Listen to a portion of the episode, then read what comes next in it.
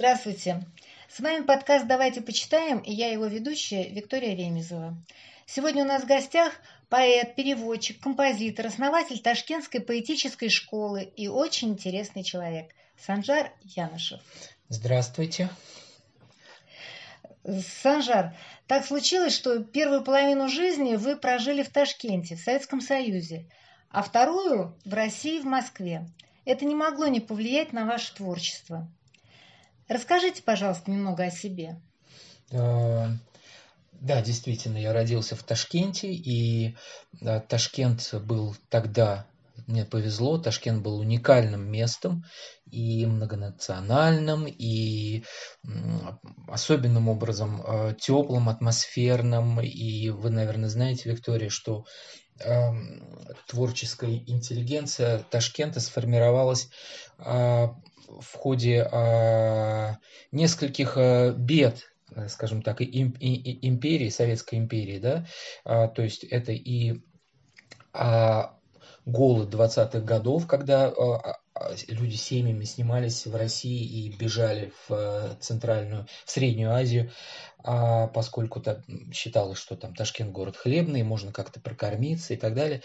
И, конечно, э, эвакуация войны когда вся профессура из Ленинграда, из Москвы а, была эвакуирована в Ташкент, в Алмату. Ну, мы сейчас говорим о Ташкенте. И, в общем-то, именно их присутствие сформировало тот культурный облик э, Ташкента, который я застал. Мне, поэтому я говорю, что мне повезло. И у меня на филфаке, где я учился, преподавали люди вот той школы и той той породы, скажем так. Ну да, это здорово. И вы знаете, я сразу вспомнила, у меня ассоциативно э, идет, что сейчас последний новый роман Гузель Яхиной «Эшелон на Самарканд». Он как раз э, посвящен вот этим годам, о которых вы говорите. Это 30-е годы, когда из голодных районов России детей отправляли в Ташкент, Самарканд, и вот э, такой роман путешествия, ну как раз вот про это время. Интересно, он уже вышел, да? Он как раз вот сейчас в середине марта должен уже Надо быть. будет почитать. Ты... Называется «Эшелон на Самарканд». Угу, угу. Ну, э, что еще? Да, ну вот я закончил, как я уже обмолвился, филологический факультет Ташкентского университета и сразу же уехал в Москву. А, потому что я тогда уже занимался литературой и музыкой, и мне хотелось э, реализации, и мне казалось, может быть, и не вполне справедливо, а может быть, не, не знаю, теперь уже не скажешь. Мне казалось, что э, здесь, в Москве, я смогу в полной мере э, себя реализовать и в том, и в другом качестве, и в музыкальном, и в литературном. Ну и потом как-то вот, вот с тех пор уже прошло полжизни. Да. Ну да. Вот. Санжар, я знаю, что вы находитесь внутри литературной жизни Москвы, принимаете участие в творческих встречах в литературных салонах, играете в египетские ночи и участвуете в других событиях. Об этом мало кто знает. Можете рассказать? Ну, могу опять-таки бегло, потому что это, конечно, э, литературная жизнь Москвы – это огромная вселенная, это десятки литературных салонов, которые образовались еще в 90-е годы на базе библиотек, музеев. И эм, это огромное количество очень классных, высококлассных поэтов. Я был просто потрясен в 95 году, увидев такое, такой уровень. А, наверное, в этом смысле не зря, все не зря. Не зря, что я уехал. А, и это, ну, вот вы сказали египетские ночи, но это просто одна из форм а, бытования литературы, то есть это просто игра, в которой мы с друзьями уже лет 10 играем. Это литературные импровизации, мы собираемся в одном месте, либо в, э, это квартира одного из нас, либо это музей Толстого на, на Спиридоновке, или еще какое-то место. А, мы, а, каждый приносит или придумывает на ходу какую-нибудь тему. А, например, у меня была такая тема «Страх уронить туда очки». Вот. Я ее придумал, пока шел от метро к музею Толстого и озвучил ее. И эм, дальше э, голосование и, и темы, две темы, набравшие наибольшее число голосов. Э, по этим темам мы пишем э, импровизации. В течение 15 минут нужно написать любой текст, э, кроме поэтического. И потом мы зачитываем эти тексты друг другу, а потом и лучшие тексты публикуются в э, журнальном зале. Вот, собственно, такая у нас игра.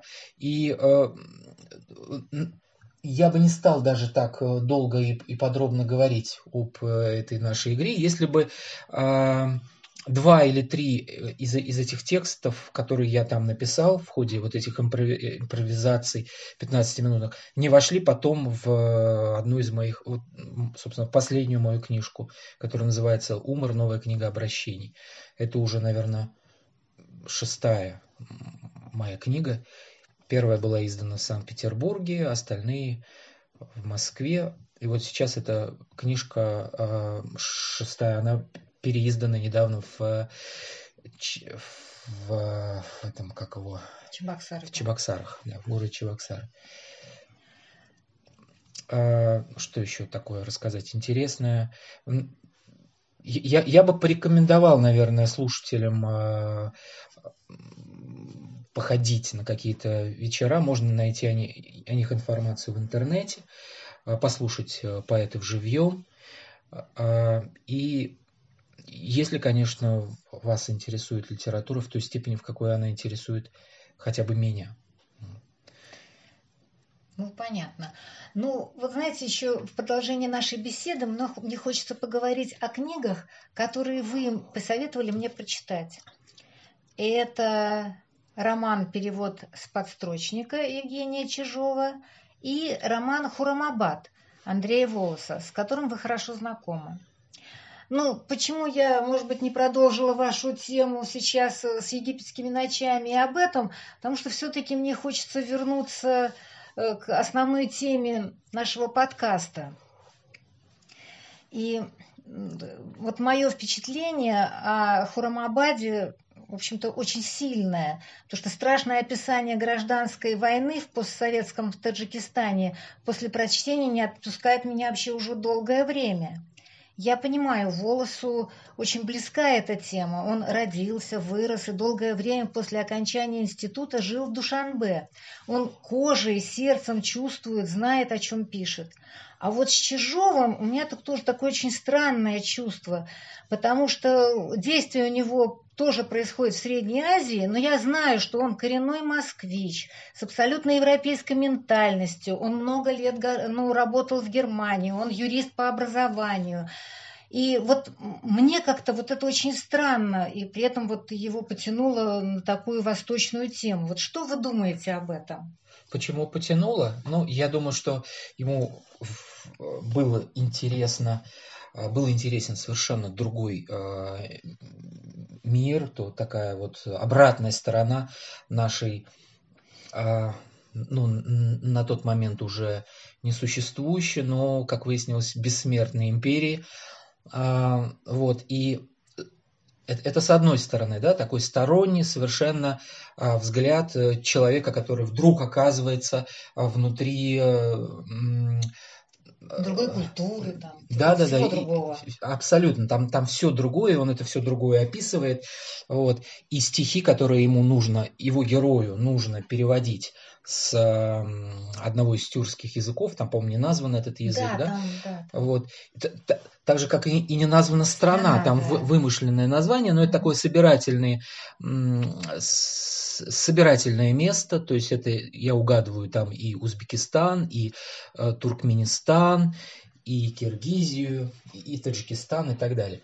Вот, но на самом деле, эм, в конце концов, э, вот это вот причудливое повествование сталкивает главного героя с с местным президентом, Башком, вот, и в общем, э, в этой республике, и он это показывает, э, вот это такая же вот, собственно, вертикаль властная, какая, ну, может быть, чуть-чуть в разбавленном виде сегодня есть в России, да, и то, о чем пишет, например, Акунин, это ордынский, э, ордынская форма правления, и он исследует как раз, мне кажется, именно вот этот феномен, потому что эм, э, история абсолютно получается кавкианская, да, э, то есть герой, попав туда, уже уехать оттуда не может, и он вынужден а,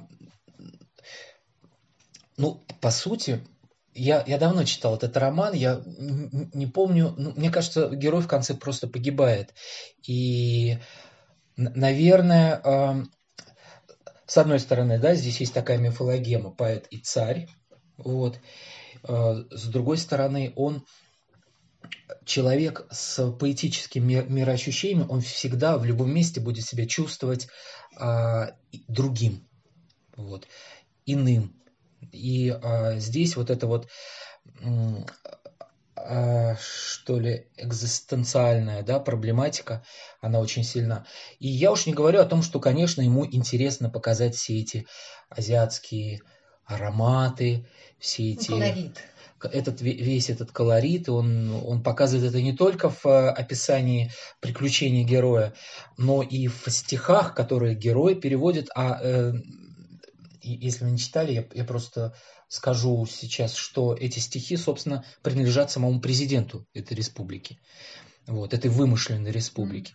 И а, здесь тоже есть, кстати говоря, а, реальная подоплека, потому что а, в те годы, когда писался этот роман, по-моему, был еще жив а, президент Туркменистана а, Туркмен Баши, Помните, такой был? Да, да, да. да. Вот. Это 12-13 год, когда он, по писал, даже пораньше. Он, он в 2014 же... году он вышел. Ага, ага. Ну и э, тогда еще мы все э, э, помнили эту историю с заказом. Э, этот самый Туркмен Баши, он э, заказал нескольким известным э, московским поэтам перевод своей рухнамы на русский язык и огромная часть, э, ну скажем так, либерально настроенная часть э, литературного сообщества подвергла осуждению этих, этих нескольких поэтов, не буду их сейчас называть, это уже дело прошлое. А, но вот такая была реальная подоплека у этого романа на самом деле. И главный герой, он тоже э, получает такой заказ, а для того, чтобы исполнить этот заказ, ему нужно не просто в Москве да, заняться этим переводом, а поехать туда, чтобы напитаться этим воздухом, этим, этими дымами, э, этой поэтикой и, и понять, откуда ноги растут. Ну а потом, конечно, все оказывается не так радужно, как вначале ему представляется. Ну вот это, это оборотная сторона, наверное, э, любого э, у нас же э, сейчас, по, по сути, э, во всех этих республиках в той или иной э, мере авто- или тоталитаризм. А, ну, в Узбекистане вроде бы как сейчас немножко потеплее стало, некоторые оттепели после смерти Ислама Каримова и воцарения нового президента, и он сейчас только первый срок правит. И э, узбекистанцы почувствовали некоторое облегчение, но есть, конечно, опасения и не беспочвенное, что э, э, ничего, в конце концов, никаких э, кардинальных изменений не произойдет. Ну да. вот если вкратце, предельно кратко, насколько я мог, я попытался ответить. Я поняла. Ну вот дальше мне бы хотелось еще поговорить о зарубежной литературе, но, может быть, вы хотите еще о каких-то авторах сказать? Или перейдем, вот, скажем, ну, книжки, которую я очень люблю, я знаю, как вы ее прочитали. Вот, э, или, или... Ну, нет, почему? Да, давайте о ней поговорим, тем более, что э, это Назовете, да, книжку? Да, да, да. Мне, я, в принципе, хочу с вами поговорить о зарубежной литературе, потому что ну, нам э, в своей-то отечественной очень сложно сориентироваться, не говоря уж о переводной. А вы все-таки еще и переводчик, и лучше других понимаете эти проблемы потому что оценить переводную книгу очень сложно. Я знаю, что вы недавно прочитали роман Фойера «Жутко громко, запредельно близко». Это очень мною любимый роман и всеми моими близкими.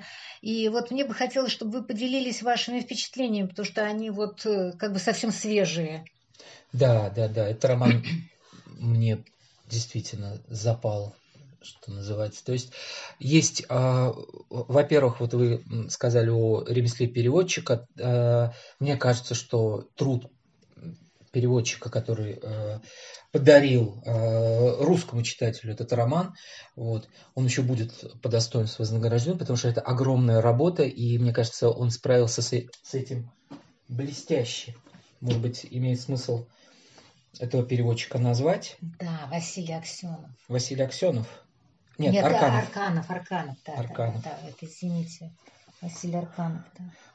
А, забавно, что вот у меня есть эм, ученик, э, начинающий актер, и мы с ним, когда выбирали недавно кусок прозы, который ему нужно выучить и с которым он хочет поступать, я ему предложил э, как один из вариантов вот э, кусок отсюда, из этого романа, жутко громко, запредельно близко. А, он говорит, ну, мои педагоги этого не одобрят, они не одобрили, они сказали, что это же перевод, это же переводная литература, что у нас мало своего. Вот. И я в ответ на это сказал ему, что э, это, в общем, довольно костный, костный взгляд на вещи, потому что перевод, если уже он состоялся, да, то это произведение становится частью нашей культуры.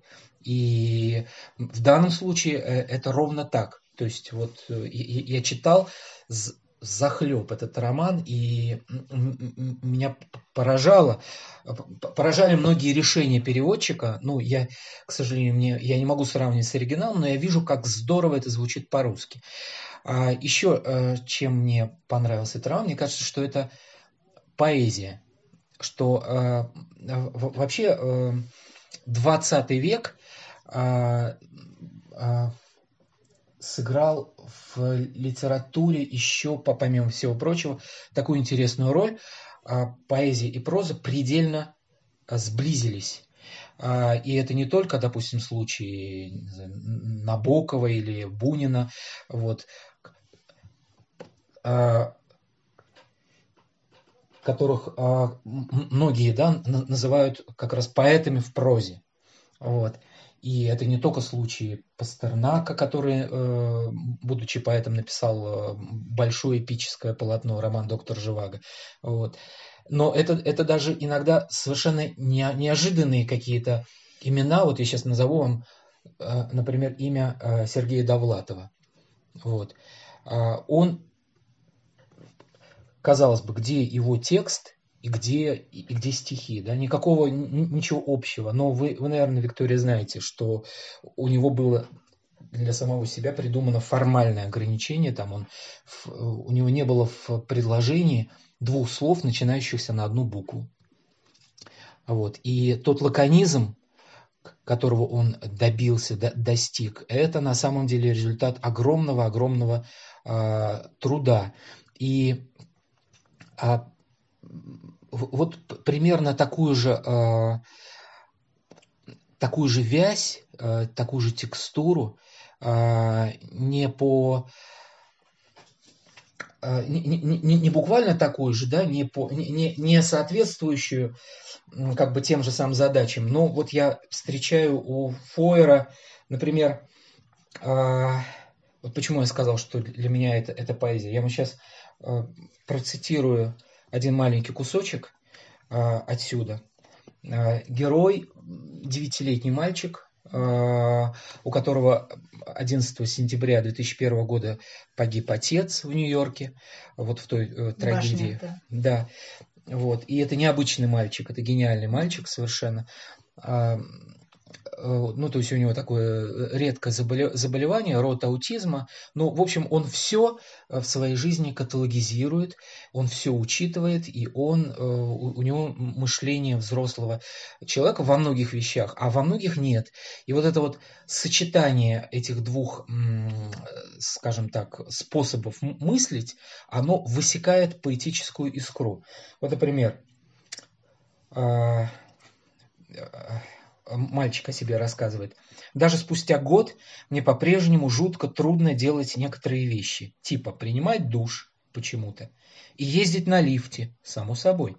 Есть целая куча вещей, которые меня напрягают, типа подвесные мосты, микробы, самолеты, салют, арабы в метро, хотя я и не расист, арабы в ресторанах, кафе и других общественных местах, строительные леса, решетки водостоков и сабвеев, оставленные сумки, обувь, лю люди с усами, дым, узлы, высокие здания, тюрбаны. А... Часто у меня такое чувство, будто я в центре огромного черного океана или в открытом космосе, но не как когда балдеешь. Ну вот, вот этот кусок, э, в общем, э, здесь просто идет перечисление разных э, явлений, разных предметов и разных э, людей, да, вот арабы в метро, а потом почему-то арабы в ресторанах, кафе и так далее.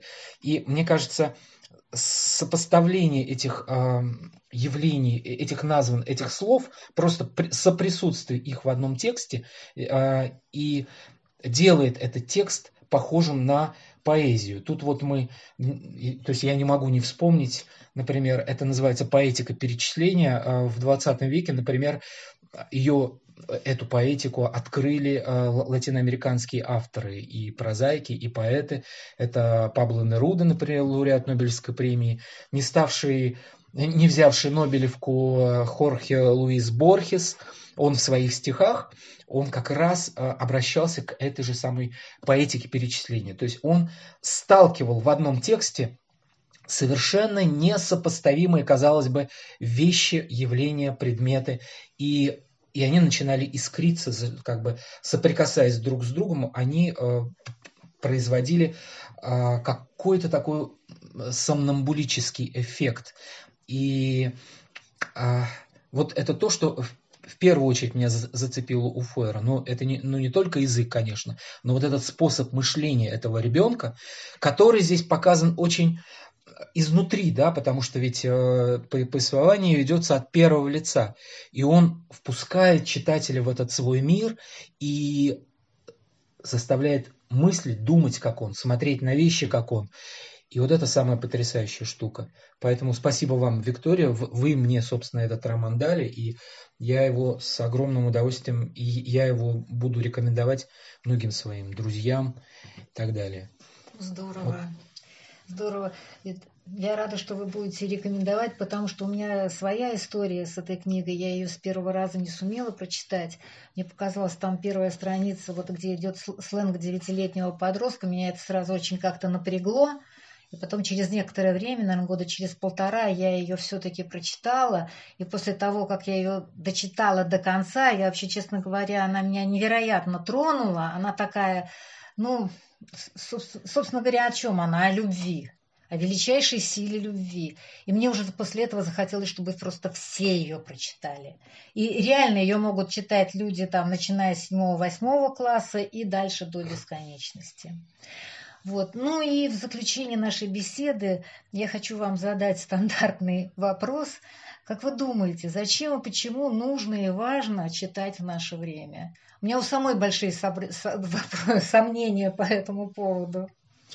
Э, ну, то есть, конечно, наше время, оно э, дало очень много э, людям альтернативных да, путей познания мира. Это прежде всего кинематограф, потому что люди сегодня э, познают мир через глаза главным образом, и это визуальные э, искусства, и главным образом вот кино, э, театр чуть в меньшей степени, конечно, но, но театр жив все-таки.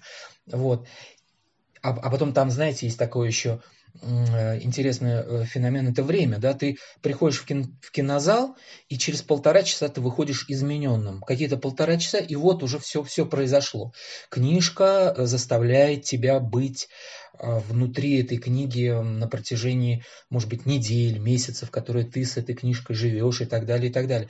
И сегодня, в общем, наверное, наверное, новым поколениям это сложнее – но это сложнее. Но я подчеркиваю, э, все равно несопоставимость э, полученного эффекта, потому что э, то, что легко вошло, то легко и вышло.